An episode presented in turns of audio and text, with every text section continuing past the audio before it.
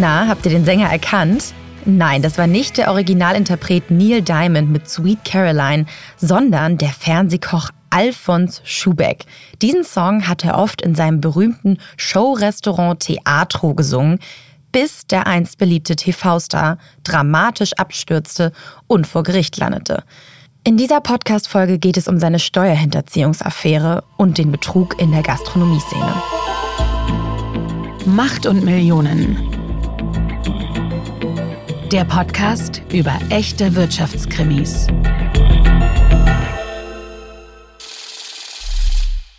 Hallo und willkommen zurück zur fünften Staffel von Macht und Millionen. Ich bin, wie immer, Solveig Gode, Wirtschaftsredakteurin bei Business Insider und sitze hier zusammen mit Kajan Öskens, dem Chefredakteur von Business Insider und meinem Podcast-Kollegen. Ja, wir sind wieder da. Wir sind zurück aus der Staffelpause. Endlich. Ihr habt's ja alle ersehnt und schon tolle Nachrichten geschrieben. Immer, wann geht's los? Und jetzt starten wir in die fünfte Staffel. Und wir haben richtig tolle Fälle in der fünften Staffel. Das sagen wir eigentlich immer am Anfang. Aber ich finde auch, dass wir eigentlich auch damit immer ganz gut liegen.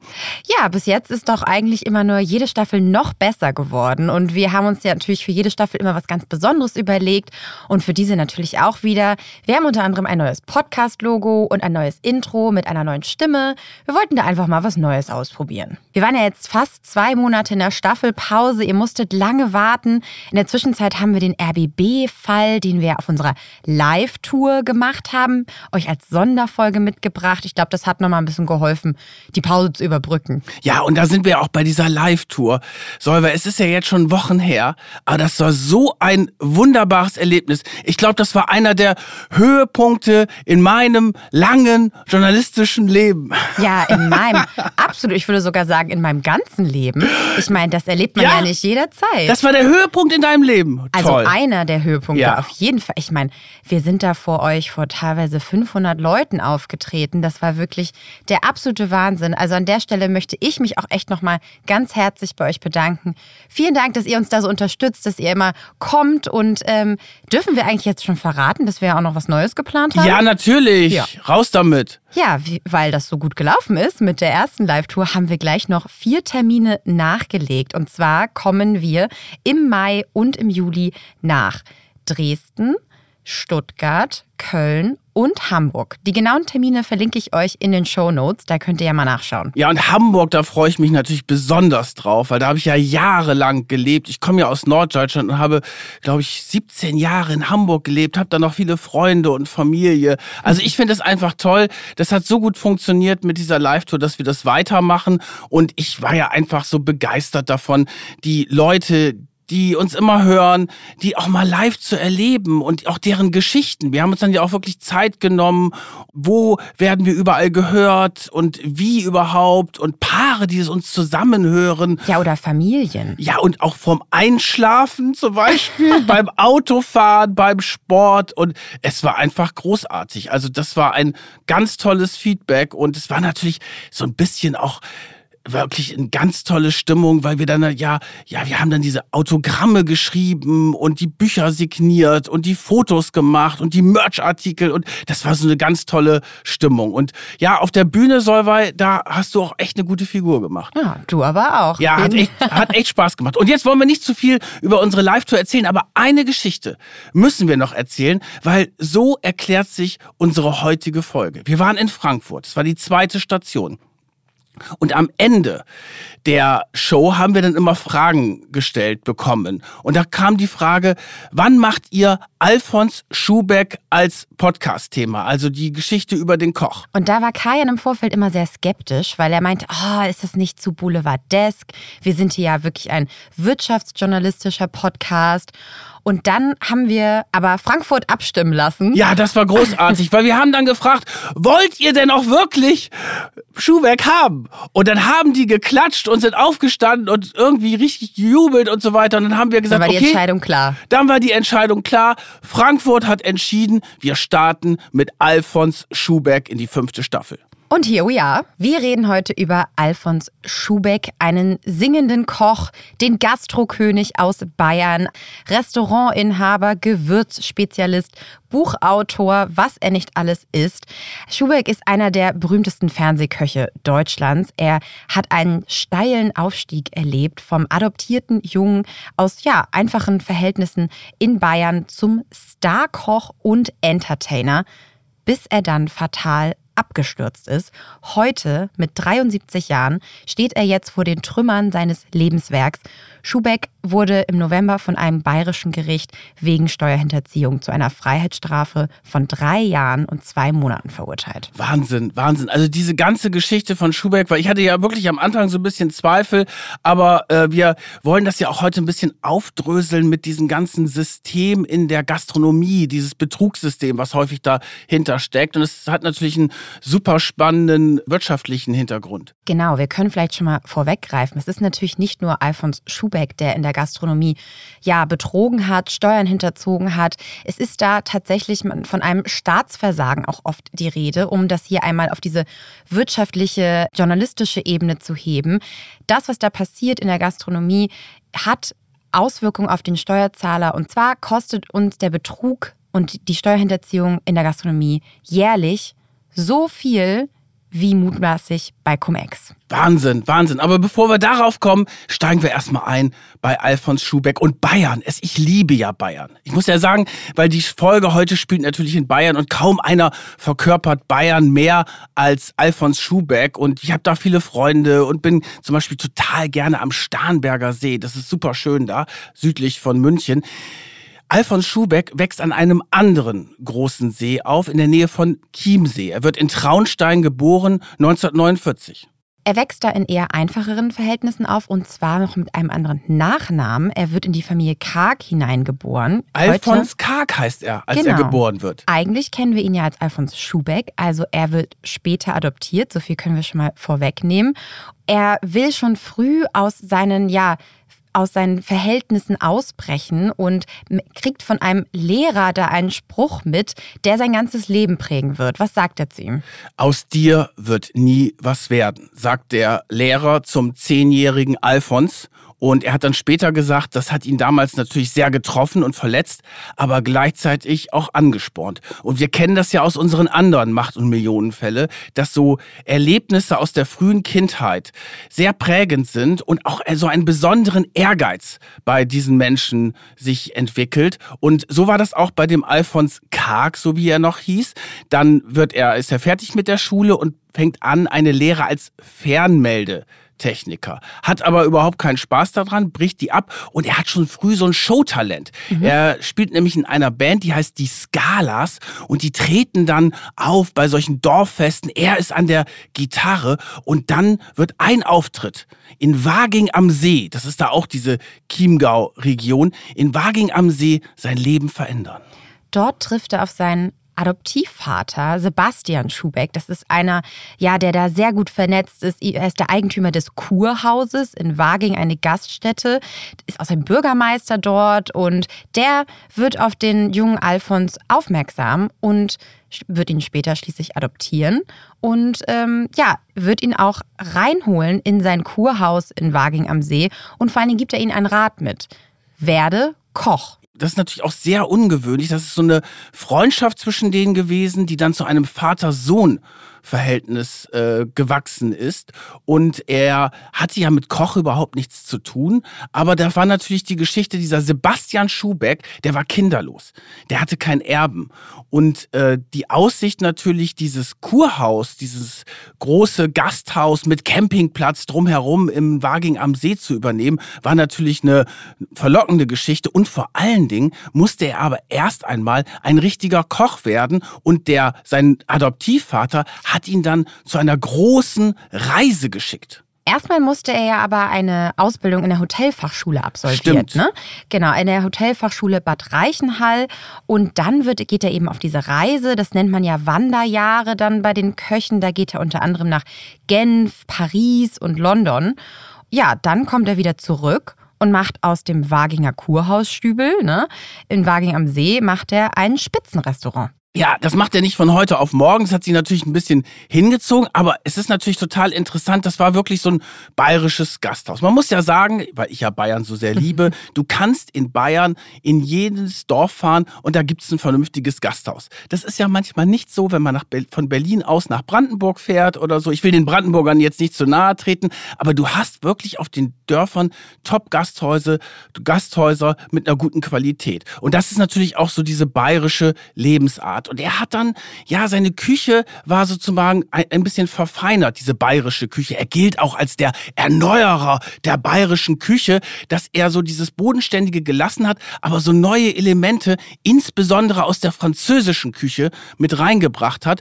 Und ja, und er konnte es einfach. Und er hat dann wirklich es geschafft, sich einen Stern zu erkochen. Und er hat vor allen Dingen, und das war das große Plus, er, es hat sich sehr schnell rumgesprochen, dass er da so ein, dass halt ein neuer Koch da am Start ist und dass er eine ganz besondere Küche hat. Und die Münchner Schickeria, die ist auf ihn aufmerksam geworden. Und dann sind die am Wochenende wirklich aus München da nach Waging am See gepilgert, hat sich natürlich rumgesprochen, alle möglichen Promis und Schauspieler und so weiter. Und viele waren dann begeistert einfach von dieser Küche. Und dann ist es, hat sich das ganz schnell rumgesprochen. Und plötzlich war diese Spitzengastronomie in Waging am See angekommen. Wir befinden uns da jetzt im Jahr 1989. Da erhält Alfons Schubeck seinen ersten Gourmet-Stern. Da ist er 40 Jahre alt und das ist für viele Köche ja eigentlich so der Höhepunkt ihrer Karriere, diesen Gourmetstern zu erreichen. Aber für Alfons Schubeck fängt es da eigentlich gerade erst alles an. Er entdeckt ja danach auch noch ganz viele andere Talente, unter anderem sein Entertainer-Talent und sein Showtalent. Dann geht er nämlich in den 90er Jahren in diese Kochshows ins Fernsehen. Man kann ja im Prinzip sagen, er ist einer dieser ersten Fernsehköche, die das so populär gemacht haben. Grüß Gott, Caroline. Grüß Gott, liebe Zuschauer. Ich sagen, wir legen gleich mal richtig los. Nein, nein, nein, halt, halt. Nicht ganz so schnell. Erst möchten wir schon wissen, was wird heute gekocht? Eine marinierte Ränke mit einem Fencheldatschi, eine richtig resche bayerische Bauernanden. Und wenn Sie dann noch kennen, dann koche ich Ihnen einmal eine urbayerische Nachspeise. Nämlich? Die Dampfnudel. Mei, wissen Sie, darauf habe ich nämlich bestanden. Ja, heute hast du ja keinen Tag vergeht, an dem nicht irgendeine Kochshow läuft. Das ist ja unglaublich beliebt bei den Leuten. Ich gucke ja gerne Jamie Oliver, muss ich gestehen. Ja, das ist. ich bin nicht so der Freund von den Kochshows. Also, aber meine Frau zum Beispiel, die liebt diese Kochshows von äh, Alfons Schubeck. Insbesondere, weil es halt so diese bayerische Küche ist. Und ich habe dann auch mit einem Mitarbeiter gesprochen, der das damals aufgebaut hat beim Bayerischen Rundfunk äh, und der mit äh, Schubeck sehr eng zusammengearbeitet hat. Und der hat gesagt, der Schubeck, der war halt immer eigentlich so ein gutmütiger Mensch. Der war ein bisschen chaotisch, kam auch manchmal zu spät zu den Aufnahmen und so weiter. Aber der war total kooperativ und wusste ganz genau, äh, wo er die richtigen Witze macht oder die Sprüche und wie er rüberkommt und so weiter. Also, und man konnte ihm, auch wenn er zu spät gekommen ist oder so, man konnte ihm nie so richtig böse sein, weil er war so ein, so ein Menschen, Fischer, wirklich. Also einer, der so Lebensfreude ausgestrahlt hat und unglaublich die Leute auch gleich angenommen hat. Also der hat sie sofort alle geduzt und war so an super Kontakt zu den Leuten hergestellt. Und diese Kochshows haben dann unglaublich hohe Einschaltquoten gehabt. Es wurde dann ausgebaut beim Bayerischen Rundfunk bis heute. Mittlerweile haben sie dann ja nach dem Urteil die Sendung aus dem Programm wieder genommen. Aber da ist er dann halt berühmt geworden. Da war er quasi der Vorbote für andere Köche, die dann nachher auch diese ganzen Kochshows gemacht haben. Kochen mit Lanz und was es da nicht alles gibt. Heute macht Alfons ein äh, Orient, na, nicht nur eins, sondern mehrere hoffentlich. Orientalische Lammbällchen und Hähnchenbrust. Nein, nein, du musst es anders sagen. Du musst sagen, Habe ich wieder. orientalische Lammbällchen auf einer Pistazien, auf einem Pistazien-Minzjoghurt und Hähnchenbrust mit einer, lies runter, Ja, aber nix. Äh, bei mir hört es nach Tamarindensoße. Hähnchen- Ach so. Bei mir hört es nach Brust auf. Das glaube ich nicht. Alfons Schubeck macht also aus seinem Namen eine Marke. Aber währenddessen tauchen schon die ersten dunklen Wolken in seinem Horizont auf. Und zwar ist das jetzt Anfang der 90er Jahre. Und er verzockt sich. Er investiert nämlich in so ein paar dubiose Anlageprodukte und ist da nicht der Einzige, der das macht, sondern er verleitet die Promis und die ganzen betuchten Menschen, die in seine Restaurants gehen, die er kennt über seine Kochshows und alles, die verleitet er zu diesen fragwürdigen Kapitalanlagen. Er sagt, er ist da Opfer dieses Düsseldorfer Anlageberaters Lutz W. geworden. Der war dann damals auch inhaftiert und verurteilt. Da sind wirklich mehrere Millionen in dunklen Kanälen versickert. Angeblich ein dreistelliger Millionenbetrag über diesen Lutz W.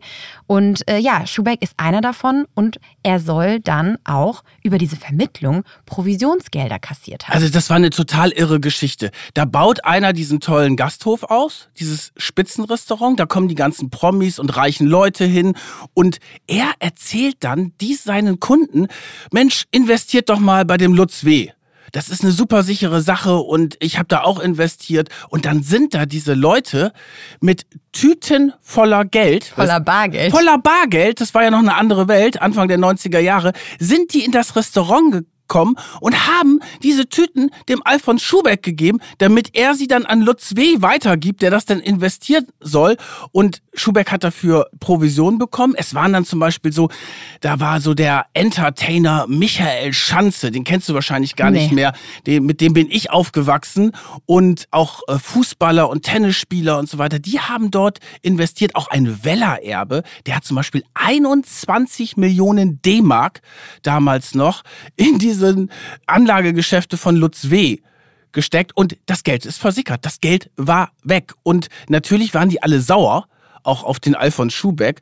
Und es gab dann auch ein Ermittlungsverfahren, beziehungsweise er wurde erstmal verurteilt wegen einer Steuerstraftat. Ja, davor, äh, ich würde kurz noch ausholen, 92 gab es dann erstmal eine Hausdurchsuchung Genau. bei ihm und dann wird natürlich ermittelt von der Staatsanwaltschaft. Und dann hat eben, gab es da scheinbar Be- Beweise und das hat dann dazu geführt, dass er 94 verurteilt wird wegen Steuerhinterziehung und Untreue zu einem Jahr auf Bewährung und einer Geldstrafe von 250.000 D-Mark damals noch.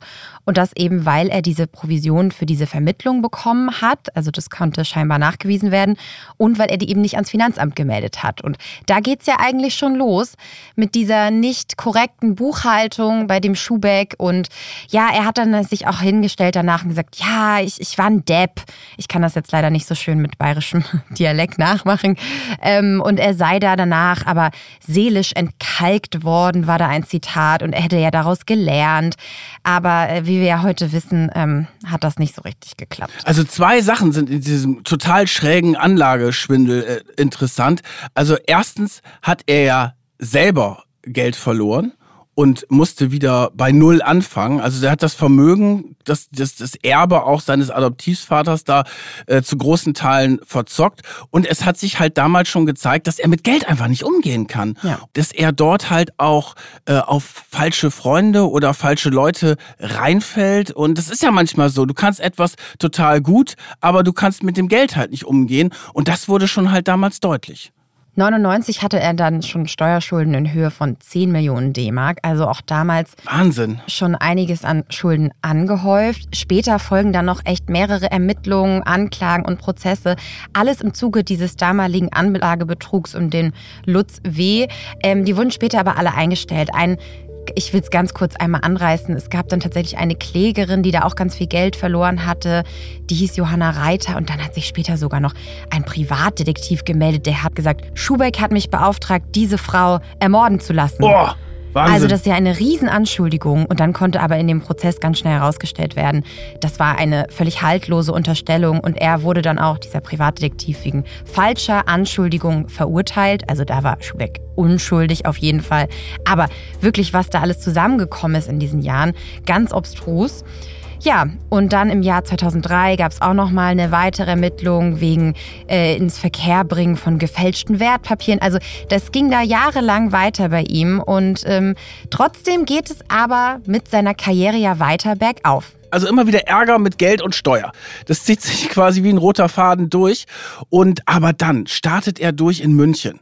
Also in Waging am See verkauft er 2002 das Restaurant und geht nach München am Platzl, heißt das, in der Innenstadt. Beste Lage. Und da baut er dann wirklich ein Imperium am Platzl auf. Und zwar nicht nur ein Restaurant, das heißt Südtiroler Stuben, sondern auch noch ein Gewürzladen. Mhm, über mehrere Stockwerke. Ja, da gibt's zum Beispiel 27 verschiedene Pfeffersorten. Wollen wir mal ganz kurz über Gewürze reden? Jetzt find- schon? Jetzt Oder schon? erst später? Nee, jetzt später, okay. Also, dann baut er dieses Imperium da auf. Gewürzladen, Eisdiele, was hat er noch? Tee- und Schokoladengeschäft, Müsliladen, Kochschule, dann sein zweites Restaurant Orlando, die Orlando Bar und Lounge, die Orlando Sports Bar, ein Fine Dining Restaurant, ja, also you name it. Ein Wahnsinn. Und das investiert er dort alles. Alles über Kredite übrigens. Da kommen wir dann später noch drauf. Oder auch über Geld von Freunden. Ja, ne? er oder ja, da das ist ja auch so ein bisschen in Österreich sagen wir Freundelwirtschaft, aber Österreich ist ja nicht so weit von Bayern weg und da ist ja diese nennt man das Spätzle ah, das habe ich auch noch nicht gehört. Spätzelwirtschaft. Und der Alfons Schubeck, den seine Freunde übrigens Fonsi nennen. Also der Fonsi, der hat ganz viele Spätzle, unter anderem auch Uli Hoeneß, den Präsidenten von Bayern München. Den kennen wir ja auch schon aus einer Steuerhinterziehungsaffäre. Kennen wir auch schon und dann werden auch noch nachher noch so ein paar Parallelen klar. So, und der Uli Hoeneß, das ist halt so ein super Spätzle von dem Fonsi und der engagiert ihn dann als Koch für Bayern München. Dann ist der bei Auswärtsspielen, Champions League, ist immer der Alfons Schubeck mitgeflogen und hat dann ein super Menü nach dem Spiel für die Spieler und die Manager und diesen ganzen Tross gemacht. Also er war dann auch der Koch von Bayern München. Und wir müssen auch noch mal sagen, die Uniform, das ist ja auch etwas, was ihn so besonders macht, weil überall, wo er auftritt, im Gericht war es letztes Mal übrigens nicht so. Und deswegen sah er auch irgendwie anders aus, weil ansonsten kennst du ihn nur mit einer weißen Kochjacke und dann ein bayerischer Löwe ist dort als Emblem drauf und Sehr heimatverwurzelt. und der Schriftzug A. Schubeck. Und das ist ja so seine Uniform, in der man ihn Überall. kennt. Er ist ja auch in München immer so mit dieser blütenweißen Kochweste rumgerannt über den Viktualienmarkt oder so zum Beispiel auch. Ne? Warst du eigentlich mal in einem seiner Restaurants? Nein, ich war nicht in seinem Restaurant, aber ich habe jetzt auch überlegt, ob wir nicht noch mal einen kleinen Ausflug Eine dahin- Recherchereise. Recherchereise, ein paar Spesen machen. Nein, also äh, aber ich weiß zum Beispiel, meine Frau schwört auf die Gewürze von Alfons Schuberg. Wollen Jetzt kommen wir zu seinem Side-Business. Genau. Der ist auch, das ist auch das Interessante an ihm. Das ist jetzt keiner, der jetzt, der lebt quasi für das Kochen und für seine Mission auch. Bessere Ernährung und Lebenslust. Und so äh, ist auch das Erfolgsprinzip seiner Kochsendungen zum Beispiel, dass er versucht, den Leuten das alles näher zu bringen. Und eine Sache, die ihm auch ganz wichtig sind, das, da ist er auch als Missionar quasi unterwegs, sind die Gewürze. Das Schweinebratengewürz geht natürlich nicht nur zum Schweinsbraten, sondern man kann ein wunderschönes Kartoffelgröstel machen. Hier haben wir ein Sauerkraut gemacht, dann ein Bayerischkraut, Semmelknödel und natürlich auch ein Kartoffelpüree. Zu Nudeln kann man es machen, zu Reis kann man es machen. Dieses Gewürz geht zu jeder, fast jeder Beilage. Probieren Sie es doch einmal aus. Sein Lieblingsgewürz übrigens ist der Ingwer. Und jetzt kleiner Fun-Fact: Ingwer wurde auch später der Prozess genannt. Ja, und den, er hat zum Beispiel, macht immer Ingwer in den Kaffee rein. Und er Oh. hat dann auch für seine Gewürzbücher, er hat ja nicht nur dann diesen Gewürzladen, er hat auch Bücher darüber geschrieben, da hat er wirklich weltweit recherchiert, an allen Ecken der Welt ist er hingereist, um diese verschiedenen Gewürze zu holen und auszuprobieren. Und dann hat er diese besondere Mission dafür. Und er sagt zum Beispiel auch, wenn du richtige Gewürze isst, dann wirst du auch weniger krank. Vielleicht auch gar nicht krank, so ungefähr. Also das ist auch wie so ein bisschen Heilmittel. Müssen wir jetzt nicht glauben, aber das ist so seine Leidenschaft, seine Passion, die Gewürze. Und deswegen gibt es auch diesen wahnsinnigen Gewürzladen. In dem war ich übrigens mal drin in München. Das ist wirklich, da wirst du echt erschlagen. Und dann gibt's dann auch ein Gewürz. Das ist dann halt auch ein bisschen umstritten gewesen. Also vielleicht nutzen wir das einmal als kleinen Aufhänger dafür, dass er einfach immer abstrusere Geschäftsideen bekommen hat, ja. Dieses eine Gewürz, das Kajan meint, das war ein Sexgewürz. Das sollte dann die Zusammenstellung, ich glaube, da war dann irgendwie Kardamom und sowas drin, das soll dann dafür gesorgt haben, dass der Sexdrive steigt, angeblich. ähm, das hat dann dafür gesorgt, dass äh, sich manche ähm, Nutzer beschwert haben, unter anderem dieser hier im Internet, der schrieb, ich bin enttäuscht von Alfonso Sexgewürz. Ich habe meiner Frau einen Eintopf gekocht und eine Menge dieser Kräutermischung zum Würzen genutzt. Nachdem sie gierig zwei Teller verspeist hatte, wartete ich und wartete und wartete. Die im Produktnamen versprochene Wirkung setzte bei ihr leider nicht ein. Naja, immerhin hat sie geschmeckt. Aber ähm, da haben sich dann auch Verbraucherschützer, ähm, haben dagegen geklagt, dass es eine Irreführung der Verbraucher sei. Das hat er übrigens ein paar Mal auch mit einigen Produkten. Und er startet wirklich eine Produktreihe nach der nächsten. Er hat auch so Fertiggerichte. Ja. So handgelegte Kohlrouladen, irgendwie, die man für 5,99 kaufen konnte. Kann man sich wahrscheinlich vorstellen, dass die Kohlroulade für 5,99 nicht handgelegt war. Und er hat dann auch Fertiggerichte gemacht, die hat er in Bergpomm, Mecklenburg-Vorpommern, produzieren lassen. Mhm. Und da stand dann drauf, original bayerischer Leberkäse. Und dann kam heraus, dass der Leberkäse aus Bottrop kam. Hat natürlich nicht so gut den Leuten gefallen. Und das ist so der Punkt. Ne? Also er hat diese ganze Geschichte Werbung, Marketing, Ausbau seines Namens, Ausverkauf seines Namens, muss man schon fast sagen, Ja. total übertrieben. Und dann gab es ja auch diesen irren Werbespot. Zweimal das Big Rösti McMünny bitte, Herr äh, Schubeck. Gute Golf. Ja, danke, Herr Schubeck. Das ist halt Typ aus dem Fernsehen. Dazu empfehle ich ein Coca-Cola, Jahrgang 2011. Ja, das war gerade der bekannte Werbespot mit McDonald's damals und auch gemeinsam mit Uli Hoeneß zum Teil ist er da aufgetreten. Und das passt ja eigentlich erstmal überhaupt nicht zusammen. Wir haben ja einerseits diesen Sternekoch und der seinen Namen hergibt für ein Fastfood-Imbiss, McDonald's, und sagt, oh, dieser Burger hier, der schmeckt ja super toll.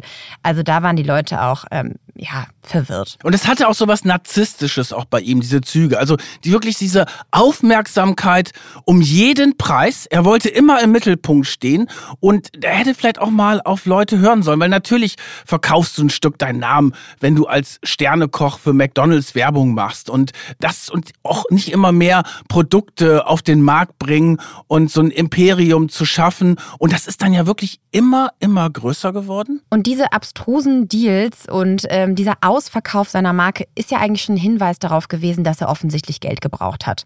Sonst machst du solche Mhm. Deals ja nicht. Weil klar, Genau. für so Werbedeals mit McDonalds ist wahrscheinlich sehr lukrativ gewesen. Da kam wahrscheinlich nochmal sehr viel Geld rein.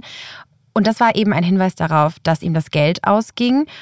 Und dann haben wir ja eigentlich auch fast schon 2019, als seine Steueraffäre herauskommt. Ah, Aber ein Wort noch vorher zu diesen Investitionen, weil das ist schon, glaube ich, eine wichtige Sache. Er hat halt am Platze ja diese ganzen Restaurants gehabt und hat, wollte es auch immer besonders schön machen und sehr aufwendig. Hat da wirklich Millionen reingesteckt und das ist da so ein, also im, äh, in dem Haupt Restaurant, die Südtiroler Stuben, da ist dann so ein königsblauer Teppich und ein goldfarben bestrahltes Fresko an der Decke, Gebirgspanorama an der Wand und alles wirklich super hochwertig. Und das Problem ist natürlich gerade bei den Sterne-Restaurants, dass die meisten da das Geld nicht richtig reinkriegen. Also es ist sehr aufwendig. Es gibt ja auch zum Beispiel Sterneköche, die ihre Sterne zurückgegeben haben, weil das zu aufwendig ist und zu teuer ist. Weil du musst dann natürlich sehr viel Personal haben. Das lohnt sich nicht, das alles auf die Rechnung zu schlagen, weil das zahlt keiner. Und deswegen bauen eigentlich diese ganzen Köche auch dieses Imperium auf mit Büchern und Kochshows im Fernsehen und so weiter, weil alleine das Restaurant Ist nicht profitabel. ist nicht genug. profitabel. Ich kenne zum Beispiel ein Sterne-Restaurant in Osnabrück und das wirklich sehr, sehr gut ist. Und das ist dann aber dicht gemacht worden, weil der Investor dahinter dann irgendwann mal die Laune dran verloren hat. Also es gibt ganz viele Sterne-Restaurants, die nur überleben, weil da sich jemand sozusagen so ein teures Hobby anlegt. Und er hat dann halt auch diese ganzen Restaurants gehabt, hat er sehr viel Geld investiert und ja, wir haben ja schon mitbekommen, er kam mit dem Geld nicht so richtig hin und im Jahr 2019 zog dann diese Affäre auf und dann kam es sogar zu einer Razzia. Genau, dann wird sein Haus durchsucht. Man weiß aber erstmal überhaupt nicht, worum es eigentlich genau geht. Man kennt keine Details. Wie schnell wusste man dann, dass es da auch um Steuerhinterziehung geht? Es gab immer wieder Gerüchte. Zu dem Zeitpunkt hatte er ja 14 verschiedene Firmen und es gab in München, in, gerade in dieser äh, Bussi-Bussi Society, gab es immer wieder die Gerüchte, ja, der Alfons, der hat Probleme mit dem Geld. Aber man wusste wirklich nicht, was da genau dahinter ist. Er hat auch selber sich natürlich dazu nicht geäußert, weil das natürlich total image-schädigend wäre. So, dann gab es diese Razzia, die Ermittlungen der Steuerbehörden. Er hat sich dazu nicht geäußert. Es ist dann auch erstmal nichts dazu bekannt geworden. Und dann, im Sommer 2021, plötzlich der Hammer. Alfons Schubeck muss für sein Firmenimperium Insolvenz anmelden. Also für dieses ganze Konglomerat aus 14 verschiedenen Firmen. Aber er sagt, ah, mit der Steueraffäre hat das nichts zu tun. Nein, Corona, der Lockdown, der hat ihm übel mitgespielt und äh, die Soforthilfen hätte er angeblich nicht gekriegt. Und Corona und der Lockdown seien schuld daran, dass er im Sommer 2021 Insolvenz anmelden muss. Es ging da angeblich um 14 Millionen Euro Schulden. Das ist diese Zahl, die da kursiert. Ähm, die ist aber noch nicht belegt, weil die ähm, Insolvenzverwalter da immer noch diese Insolvenzmasse auswerten. Es ist unklar, wie lange es da schon schiefgelaufen ist, weil ich habe nämlich mal im Handelsregister nachgeguckt. Die letzte Bilanz, die Schubeck veröffentlicht hat, die war 2017. Und seitdem mhm. hat er keine Bilanz mehr und keinen Jahresüberschuss mehr veröffentlicht. Und das heißt, man weiß überhaupt nicht, wie es eigentlich danach in seinen ganzen Firmen gelaufen ist. Und er ist damit auch tatsächlich seinen handelsrechtlichen Pflichten überhaupt nicht nachgekommen, kann da auch tatsächlich deswegen nochmal ganz viele Bußgelder erhalten haben. Und deswegen kann man sich denken, okay, wenn er da schon nicht mehr so genau war in seiner Buchführung und auch in seinen Transparenzpflichten, dass es da wahrscheinlich schon seit 2017 nicht mehr gut lief. Auch in der Bilanz 2016 waren da auch schon echt viele Verbindlichkeiten, die er tragen musste, habe ich mir angeguckt. Der konnte ja. die Kredite nicht mehr bedienen. Für die genau. Investitionen, die er getätigt hat, da sind Finanzlöcher entstanden. Da auch eine witzige äh, Anekdote. In, in seinem Restaurant in den Südtiroler Stuben wurde sogar einmal der Strom abgedreht, weil sie die Strommahngebühren nicht Wahnsinn. gezahlt haben, die Stromrechnung. Ja, aber die Hintergründe sind zu diesem Zeitpunkt noch nicht klar. Interessant übrigens auch ähm, die Firma heißt dann Schubeck Company GmbH, die neue Firma, weil die Insolvenzgeschichte ist relativ schnell vorbei, weil nämlich der Insolvenzverwalter plötzlich einen neuen Investoren oder vielleicht mehrere Investoren, das ist unklar, gewonnen hat. Und die übernehmen nur wenige Wochen nach der Insolvenz übernehmen die vor einem Jahr dann ungefähr, im Herbst 2021, übernehmen die die Pleitefirma. Äh, es werden einige Mitarbeiter rausgeschmissen, aber Schubeck muss natürlich die Geschäftsführung abgeben. Er ist jetzt nur noch Mitarbeiter der Schubeck Company GmbH, die es natürlich ohne Schubeck nicht geben würde, weil er ist natürlich das Gesicht der Firma. Und sein Sohn, David Z., 25 ist er, der übernimmt auch das Restaurant Die Südtiroler Stuben und Gewürzhandel und den Party-Service aus dieser Insolvenzmasse. Ne? Und der hat das dann eben in Schubecks Company umgenannt, glaube ich. Ja, aber da sind Geldgeber dahinter. Ja, genau. Und die sind aber ungenannt. Die sind ungenannt und es wird zum Beispiel darüber spekuliert, dass prominente Freunde von ihm spätzeln, äh, ihm dabei geholfen haben soll. Der Name Beckenbauer wurde da immer wieder genannt. Oder der Name des mittlerweile verstorbenen Red Bull-Milliardärs Mateschitz. Ja, mhm. also das, das ist so der Punkt dabei. Aber es ist zu diesem Zeitpunkt, also vor einem Jahr, als diese neue Firma ohne Schubeck in der Geschäftsführung an den Start geht, immer noch nicht klar, was ist denn jetzt eigentlich aus dieser Razzia geworden. Aber das ändert sich im November 2021.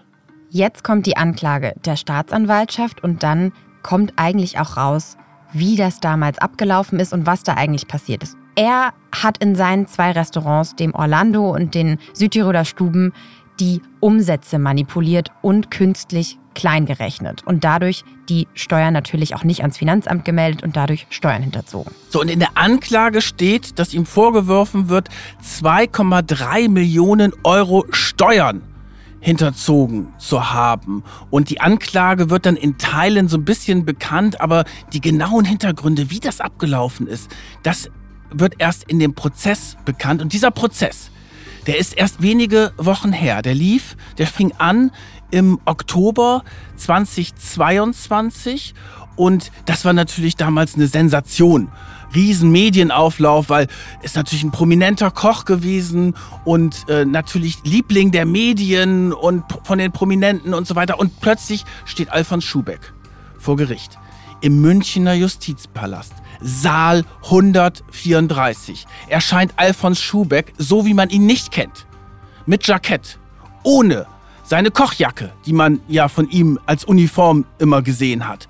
20 Kilo abgemagert? Total abgemagert, bleich, eingefallenes Gesicht. Also der sah wirklich richtig schlecht aus zum Prozessauftakt. Da hast du halt gemerkt, okay, die Firma hat er verloren, aber da ist er ja weiter aktiv. Und aber jetzt geht's darum, dass er natürlich, dass ihm Knast droht. Weil es gibt so ein bisschen diese Formel, die hat mal der BGH aufgestellt, der Bundesgerichtshof, wenn du mehr als eine Million Steuern hinterzogen hast, musst du eigentlich ins Gefängnis. Gibt es natürlich immer wieder Ausnahmen und so weiter. Und dann beginnt dieser Prozess und es ist eine fatale Verteidigungsstrategie, die da abläuft. Weil Alfons Schubeck schweigt am Anfang und will sich dazu nicht äußern. Genau, so diese berühmte Salamitaktik, die wir auch immer wieder haben bei uns, dass nur so Stück für Stück alles zugegeben wird, wenn man muss. Und er hätte auch von Anfang an natürlich ein Geständnis ablegen können und damit gewissen Menschen zuvorkommen können, hat er aber nicht. Und das hat die Richterin natürlich später dann auch ins Urteil mit einbezogen. Ja, und seine Anwälte haben auch gesagt, ja, das liegt dann vielleicht auch an dem alt veralteten Computersystem im Restaurant, dass da die Rechnungen nicht richtig aufgetaucht sind. So, und das Problem ist aber dann für Alfons Schubeck gewesen, dass dann Jürgen W. auftritt und eine große Aussage macht. Das ist der Kronzeuge der Staatsanwaltschaft. So, dieser Jürgen W., der war Mitarbeiter von Alfons Schubeck. Das war ein IT-Fachmann und der hat dann umfassend ausgesagt, der war nämlich auch angeklagt und dadurch, dass er kooperiert hat mit der Staatsanwaltschaft, ist er halt nicht ins Gefängnis gegangen wie Alfons Schubeck. Und der hat dann den Alfons Schubeck massiv belastet, hat ihm dann wirklich konkret vorgeworfen, wie dieser Betrug abgelaufen ist, in den er ja auch verwickelt war. Und dann war natürlich Alfons Schubeck in einer ganz anderen Situation. Also Jürgen W., der hat dann gesagt, dass er ein Tool, ein IT-Tool für Alfons Schubeck entwickelt hat. Und das läuft so ab, indem er einen extra manipulierten USB-Stick Alfons Schübeck gegeben hat. Den hat der in sein Kassensystem gesteckt und da war dann dieses extra entwickelte Tool. Und dadurch haben sie dann immer, zum Beispiel in den äh, Stuben, immer freitags und samstags, wenn die Umsätze besonders hoch waren, haben sie die Rechnungsbeträge entweder verschwinden lassen oder kleiner gerechnet. Teilweise sind sogar ganze Tische verschoben worden oder ja, entfernt worden. Dann gab es sogar ganz spezielle Kellner, die quasi Negativkellner waren. Die hatten dann Negativumsätze und sowas. Also es war wirklich ein ausgeklügeltes System, eben mit diesem manipulierten USB-Stick, der extra für ihn angefertigt wurde. Ja, und dieser Jürgen W., der packte halt aus und da kann Alfons Schubeck auch dann letztendlich nichts anderes mehr machen als gestehen. Ja, und da ist er aber total überrascht worden von, also eigentlich ein bisschen blöd gedacht, weil das ist ja eine, eine Geschichte, das ja auch, hat ja auch was mit Glaubwürdigkeit zu tun vor Gericht. Wenn du sagst, okay, ich streite erstmal alles ab, ich schweige nicht, ich setze darauf, dass die Gegenseite, also die Staatsanwaltschaft nicht genügend Beweise hat, um mich zu verurteilen, aber der musste doch wissen, der Jürgen W. hat doch die ganzen Jahre für ihn gearbeitet und der hat ja, glaube ich, von 2009 bis 2016 hat er das durchgezogen. Und genau, im Orlando, das war ja beide Restaurants, ne? Und in den Stuben soll es zwischen 2010 und 2014 gewesen sein.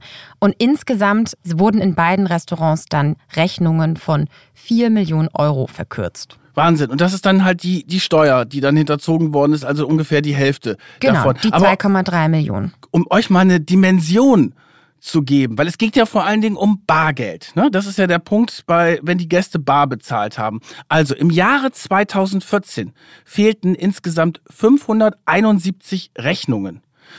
Insgesamt wurde nur an 61 von 1100 Tagen nichts entwendet. Durchschnittlich wurden 380 Euro am Tag aus der Kasse genommen von Schubeck und an einem Silvesterabend waren es sogar 2100 Euro. Die hat er da halt rausgenommen. Genau, also er ist abends an die Kasse gegangen Ja. und hat sich wirklich das Geld da bar rausgenommen. Ja, und dann hat er den Stick reingesteckt und hat die Rechnungsnummern rausgenommen. Aber äh, irgendeiner hatte dann geschrieben, ja, als Koch war er brillant, aber als Betrüger war er Dilettant. Ja, und als Kaufmann auch, ne? Also so hat er sich dann später ja auch rausgeredet, aber kommen wir später nochmal drauf. Dieser Betrug, ja, dieser Betrug im Kassensystem und äh, mit Bargeld, das ist kein Einzelfall. Man denkt jetzt, ja, okay, da hat der eine Koch. Nee, das ist ähm, ein Betrug, der in Deutschland täglich passiert. Zum Beispiel im Jahr 2019 gab es da auch einen Prozess gegen zwei chinesische Brüder, die in Deutschland zu einer Gefängnisstrafe verurteilt wurden, weil die eine Software zum Herausrechnen von Buchungen, Posten programmiert haben und die an ganz, ganz viele Restaurants in Deutschland gegeben haben, die alle damit gearbeitet Wahnsinn. haben. Also es war wirklich ein Riesensystem, das dahinter steckte und die waren auf jeden Fall nicht die einzigen. Und man rechnet so, dass dieser Schaden, also für für diese Software allein, mehr als eine Milliarde Euro den Fiskus gekostet hat. Also dieser Steuerschaden, der dadurch entstanden ist. Es gibt viele Schuhbergs in der Gastronomie. Ja, auf jeden Fall. Zum Beispiel, was ich ganz erschütternd fand, was mich aber auch nicht überrascht. Hier in Berlin, wo wir ja leben, ähm, ich weiß nicht, wie oft, das, wie oft du das erlebst, aber ich erlebe das ganz oft, dass da überall steht, nur Bargeldzahlung, kein EC ähm, oder man kriegt gar keine Rechnung oder man kriegt nur so einen handgeschriebenen Zettel. Und das finde ich auch immer ein bisschen shady, muss ich dann sagen. Und ich zahle auch sehr gerne digital, weil es einfacher ist und ich auch nie Bargeld abheben muss. So, und in Berlin beträgt die Betrugsquote 80 Prozent laut dem Finanzsenator. Die haben da mal so ein paar Gaststätten Probe getestet, insgesamt 1000 und da waren allein bei diesen 1000 Gaststätten wurden 40 Millionen Euro mehr nach oben korrigiert. Also diese Summe fehlte dem Staat. Also wir wollen natürlich jetzt nicht hier alle Gastronomen kriminalisieren, damit das klar ist, aber immer da, und das ist ja auch eine alte Faustregel, wo viel Bargeld unterwegs ist, ist natürlich auch die Tür offen für Betrug. Absolut, das sind diese bargeldintensiven Geschäfte, werden die da genannt. Und man kann jetzt vielleicht mal kurz einen Vergleich ziehen, ja. Wir haben ja auch über Cum-Ex eine Folge gemacht. Das diesen war übrigens die, das war übrigens, Solveig, das war die meistgehörte Folge im vergangenen Jahr, war die Cum-Ex-Folge. Die Folge, die ich erst gar nicht machen wollte, weil ich gesagt habe, das ist doch viel zu kompliziert. Ja, gut, dass ich dran geblieben Ja, bin. das ist gut, dass du mich immer wieder treibst. Genau, so. Und der Cum-Ex-Steuerbetrug, da gibt es ja Schätzungen, dass das den Staat bislang 20 Milliarden, manchmal auch 30 Milliarden gekostet hat insgesamt. Also wahnsinnige Summen, Milliarden, ja. Und dann gab es ein Zitat in der Wirtschaftswoche, das fand ich total bezeichnend. Solche Summen dürften beim Kassenbetrug fast pro Jahr erreicht werden. Das hat da dieser Christoph Spengel, ein Professor für betriebswirtschaftliche Steuerlehre, gesagt. Und das Thema sei noch völlig unterbeleuchtet und letztendlich ein Staatsversagen vor unseren Augen. Also dieser gastronomische Kassenbetrug ist fast genauso teuer oder sogar noch teurer als Cum-Ex. Wahnsinn. Aber was macht denn jetzt der Staat dagegen? Ja, die haben sich ein neues Gesetz ausgedacht. Das ist auch ab 2020 in Kraft getreten. Das ist die sogenannte Bonpflicht, also die Belegausgabepflicht in Beamtendeutsch. Das heißt, dass jetzt auch beim Bäcker, wenn du deine Brötchen kaufst, eigentlich jeder dir einen Bon ausstellen muss. Du musst ihn nicht mitnehmen, aber sie müssen ihn zumindest drucken. Stimmt, das ist mir auch aufgefallen. Genau, und das ist, äh, war dann auch stark in der Kritik, weil es ging ja darum, oh, jetzt produzieren wir noch mehr Papier und noch mehr Müll, nimmt ja keiner mit, gerade für so, wenn man nur ein Brötchen kauft und so. Aber ähm, das ist natürlich wieder typisch Deutschland. In anderen Ländern ist es so, dass du auch diesen Beleg digital ausstellen lassen kannst. Das geht natürlich nur, wenn du eine digitale Kasse hast.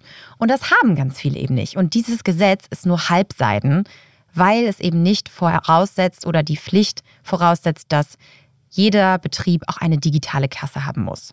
Und dadurch ist natürlich wieder das Tor offen für den ganzen Bargeldbetrug. Also bringt das Gesetz eigentlich nichts, um diese, ja, diese ganzen Umtriebe da, illegalen Umtriebe in der Gastronomie einzubremsen. Wenig. Man müsste da jetzt tatsächlich mal, glaube ich, eine Auswertung machen, wie stark sich das jetzt seitdem verändert hat. Es ist ja noch nicht lange in Kraft.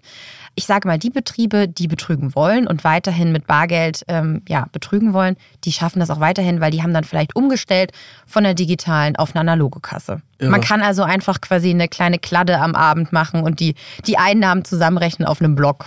Da kann man ja auch wieder ganz einfach tricksen. Und dieser Betrug gegen uns, gegen den Staat, gegen den Fiskus, gegen den Steuerzahler, das geht ja nicht nur um diese Einkommensteuer, von der wir, der wir gerade gesprochen haben und worum es bei Alfons Schubeck geht, sondern da geht es auch noch um Lohnsteuer, um Gewerbesteuer, Körperschaftssteuer und auch sogar Kirchensteuer. Und einer, der da ja auch getrickst hat, ist ja der Johann Lafer gewesen. Herzlich willkommen, liebe Zuschauer. Lava einfach kochen. Guten Abend. Schön, dass Sie dabei sind. Ja, das ist ein besonderer Fall, weil den haben wir damals bei der Bild am Sonntag recherchiert. Also Johann Lafer ist ja mindestens genauso bekannt mittlerweile als Fernsehkoch wie der Alfons Schubeck und der hat sein Restaurant in Rheinland-Pfalz und da hat sich dann plötzlich bei uns in der Redaktion eine Frau gemeldet. Das war seine Haushaltshilfe. Lydia.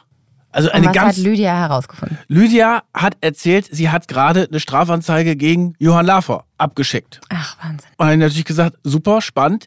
Ich komme zu dir, nee, natürlich zu Ihnen nach Rheinland-Pfalz und treffe mich. Und das war so eine ganz patente Frau, die ich dann getroffen habe. Und die war seine private Haushaltshilfe. Die hat also zu Hause sauber gemacht, aber dann hat sie mir Dokumente gezeigt, dass sie über seine Kochschule, der hatte halt auch so eine Kochschule und so ein Imperium, so weiter wie der Schubeck, abgerechnet wurde. Und zwar, das Gehalt wurde gesplittet in eine Festanstellung und in einen Minijob. Dadurch konnte er, weil es gesplittet worden ist, hat er weniger Lohnsteuer gezahlt Mhm. und auch Sozialabgaben. Und als sie dann nämlich bei ihm dann gekündigt hat und rausgegangen ist, hat sie sich mal ausrechnen lassen, wie das mit der Rente aussieht. Und da war sie ganz erstaunt, weil sie weniger Rente bekommt durch diese aufgesplitteten Gehälter. Und da war sie echt sauer und hat eine Strafanzeige erstattet. Also das war auch Rache. Das war auf jeden Fall Rache. Und dann haben wir aber in dem Umfeld von dem Restaurant auch recherchiert und von dem Lava und dann kam heraus, dass das System hatte. Da gab es zum Beispiel auch einen vietnamesischen Spüler in der Küche. Und bei dem war das genauso. Der hat einen Teil Festgehalt, Teil Minijob. Damals waren es noch diese 400 Euro Minijobs, heute sind es ja 450. Dann musst du ja keine Steuern bezahlen. Als Arbeitgeber. So, und dann haben wir die Geschichte gemacht. Steueraffäre Johann Lafer. Die ist dann auch von vielen Medien aufgenommen worden. Das war im Sommer 2014. Und wenige Wochen später gab es dann eine große Razzia in dem Sterne-Restaurant von Johann Lafer. Aber der Punkt ist, Lafer hat das total geschickter gemacht, um die Geschichte jetzt mal abzukürzen, als der Alfons Schubeck weil er hat sich dann, er hat sich dann zwar einmal geäußert in einem Interview mit dem Stern, wo er gesagt hat, dass er Angst hat vor einer Anklage und es seien jetzt auch schon die ersten Werbeverträge äh, weg gewesen bei ihm und äh, er hat das dann aber auch bereut und sich entschuldigt und seine Anwälte haben halt mit der Staatsanwaltschaft was ausgedealt. Das passiert ja häufiger bei diesen Geschichten und dann haben die erreicht, dass er halt nicht ins Gefängnis muss, sondern dass er einen Strafbefehl bekommt, den er dann auch akzeptiert hat. Ein Jahr auf Bewährung und 370.000 Euro Geldstrafe. Und er ist da wirklich mit einem blauen Auge davongekommen und sein Image hat natürlich in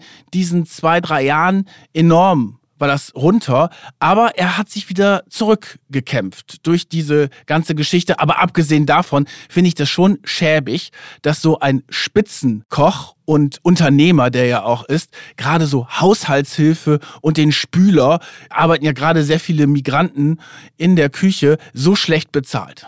Alfons Schübeck hat es nicht so wie Johann Lafer geschafft, das abzuwenden. Und das lag eben auch daran, dass er diese Salamitaktik vor Gericht auch angewendet hat. Die Frage war natürlich auch, wofür ist das Geld eigentlich draufgegangen? Wofür hat er das verwendet, dass er da ja aus der Kasse bar rausgeholt hat und abgezweigt hat? Und interessant ist, dass er das nicht für sich selber ausgegeben hat. Jetzt nicht für irgendwelche Luxusgüter, irgendwelche Autos, wie wir das ja sonst haben bei unseren Betrügern oft. Er hat das für die Kredite ausgegeben und um Löcher zu stopfen bei seinen verschiedenen 14 Firmen. Weil man muss sich das im Prinzip vorstellen wie so ein ja, wie so ein Flickenteppich, wo an jeder Stelle immer wieder was geflickt werden musste. Und da ist das Geld reingeflossen. Er hat auch vor Gericht gesagt, angeblich ist es auch in die Bildung seiner Kinder geflossen. Ja, das ist jetzt mal wieder was anderes. Aber Ja. ich glaube, das ist schon authentisch, diese Geschichte, dass er halt nicht das für andere Zwecke äh, ausgegeben hat. Weil das ist jetzt kein Typ, der irgendwie so einen großen Luxus gehabt hat. Der hat eine Familie, die hat er immer im Hintergrund gehalten, Frau und vier Kinder. Aber der hat wirklich für sein, fürs Kochen und für diese dieses Unternehmen gelebt. Und, äh, Ja, das hat man ja auch vor Gericht gemerkt. Ne? Der hat ja da auch noch der Richterin Rezepttipps gegeben und von Ingwer geschwärmt. Und er hat vor allen Dingen, da hat er dann auch für Heiterkeit im Gerichtssaal gesorgt, hat er gesagt, 17 Gramm Salz pro Liter ins Wasser, dann schmecken die Nudeln gut. Oh, das merke ich mir. Das probiere ich beim nächsten Mal aus. Also die haben da auch richtig was im Gerichtssaal gelernt. Nein, er hat wirklich rund um die Uhr gearbeitet, 16 Stunden am Tag, ist morgens um, Ich habe mal 20 Stunden gelesen. ja, der ist um 5 Uhr aufgestanden und was ich total interessant finde, weil es ist ja, das ist ja ein Knochenjob in der Küche. Ja, Wirklich, es ist das hart. ist echt ein harter Job. Übrigens auch äh, arbeiten hauptsächlich Männer in der Küche, gerade auch so in der Sternegastronomie, weil das wirklich so hart ist. Ja, und es geht, ist natürlich auch ein rauer Ton dort. Ja. Also äh, da fliegen dann auch schon mal Messer durch die Küche und harte Wörter. Kann ich bestätigen übrigens. Ich habe mal ähm, auch, ja, nicht in der Küche gearbeitet, aber als Kellnerin und ich musste da dann immer die, die Teller abholen. Und es war in so einem großen Hotel, also auch eine Riesenküche, so eine Systemküche. Und da ging das auch richtig rau zu, kann ich sagen. Da wird nicht viel diskutiert. So, und dann ist er abends oder nachts, wenn er Feierabend hatte und gerade noch seine, seinen Betrügerstick wieder aus dem Laptop rausgezogen hat, dann ist er ins Fitnessstudio gefahren und hat um Mitternacht herum eine Stunde Fitness gemacht. Ja, gut, um sich fit zu halten. Aber es ist natürlich Aber- ein Wahnsinns, Wahnsinnsprogramm, Wahnsinnspensum, ja. das er da hatte. Aber er hat wirklich für, für das Kochen und für sein Unternehmen gelebt, aber hat natürlich total diesen Überblick verloren Ja. und das hat ihn dann vor Gericht reingeritten. Genau, die Richterin hat dann auch mokiert, dass er eben so taktiert hat und ähm, dass dieses Geständnis nur auf Raten gegeben hat. Aber er hat dann eben gestanden, nachdem der Kronzeuge ausgepackt hat. Für das Orlando hat er die volle Verantwortung übernommen, für die Stuben nur teilweise, aber es hat gereicht, dass er jetzt verurteilt wird in 21 Fällen wegen der schweren Steuerhinterziehung.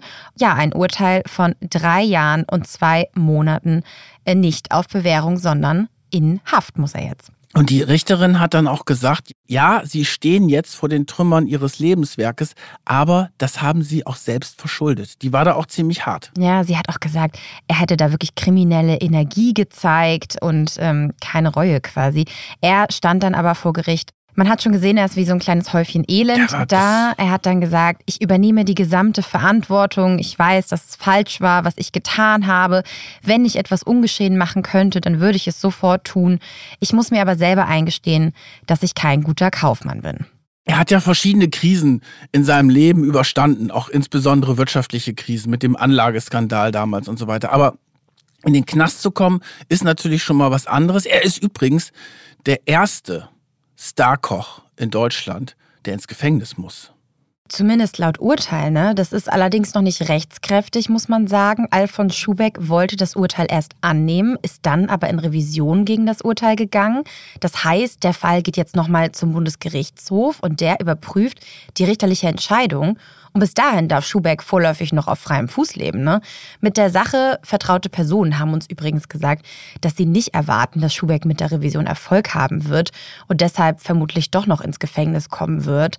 Und äh, deine Quelle hat uns ja auch gesagt, dass Schubeck das jetzt macht, um sich Zeit zu erkaufen, um in dieser Übergangszeit doch noch einen Investor für sein Business zu finden. Mal gucken, ob er damit Erfolg haben wird. Aber ein Alfons Schubeck wäre nicht Alfons Schubeck oder Fonsi, wie die Spätzeln ihn nennen, wenn der sich von so etwas einfach erschüttern lässt. Nee, ich glaube auch, das ist jemand, der nicht aufgibt und der vermutlich immer wieder dieses Rampenlicht suchen wird. Wahrscheinlich schreibt er dann sein 30. Buch über seine Haftzeit und wird wahrscheinlich einen Weg finden, das entertainermäßig aufzubereiten, wenn es dann sein Alter natürlich auch noch zulässt. Aber dieses Entertainer-Gehen und dass er eben nicht aufgibt und weiter dran bleibt, das zeigt äh, ein Auftritt, den er am Tag seiner Urteilsverkündung hatte, dem 3. November. Da tritt er in seiner neuen Dinnershow Munia, in seinem Teatro, wie er es nennt, auf und singt dort, wie wir es vorhin schon gehört haben, Sweet Caroline.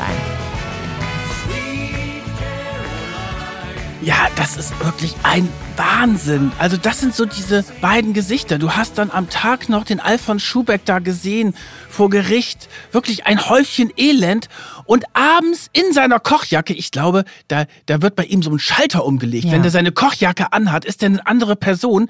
Da ist er wieder der Entertainer und spielt seine Rolle. Und ich, ich habe ja dieses Lied, das ich finde das ja, ich kriege das ja nicht raus. Keiner hat seit Tagen Ohrwurm, seitdem Seit wir recherchieren. Tagen kriege ich das Lied Sweet Caroline nicht raus. Aber ich finde diese Bilder einfach so irre. Und das zeigt ja auch diesen, diese besondere Geschichte von Alfons Schubeck. Und jetzt haben wir noch was zum Abschied, oder? Ja, er hat ja seinen Humor nicht verloren. Das zeigt er auch in diesem Auftritt da in seinem Theatro. Damit auch nochmal einen Ausschnitt mitgebracht. Und ich trinke jetzt, äh, ich darf sagen, zwei Schnapsel, weil die letzten zwei Wochen waren jetzt los nicht so der Hit bei mir. Aber dann passt das schon wieder. Vielen herzlichen Dank fürs Kommen. Wie gesagt, Dankeschön, Servus, Viert euch, vergesst den Gutschein nicht. Und der letzte macht Licht aus. Servus. Ja, der letzte macht das Licht aus. Ich glaube, das ist ein guter Schlusssatz, Kajan. Danke, dass du mit mir mal wieder diese Folge hier aufbereitet hast. Mir hat sehr viel Spaß gemacht. Ja, mir hat's auch sehr viel Spaß gemacht. Bis zum nächsten Mal. Tschüss. Macht und Millionen. Eine Produktion von Business Insider. Redaktion Solvay Gode und Kajan Öskens. Produktion Serdar Deniz. Titelmusik Afonelli.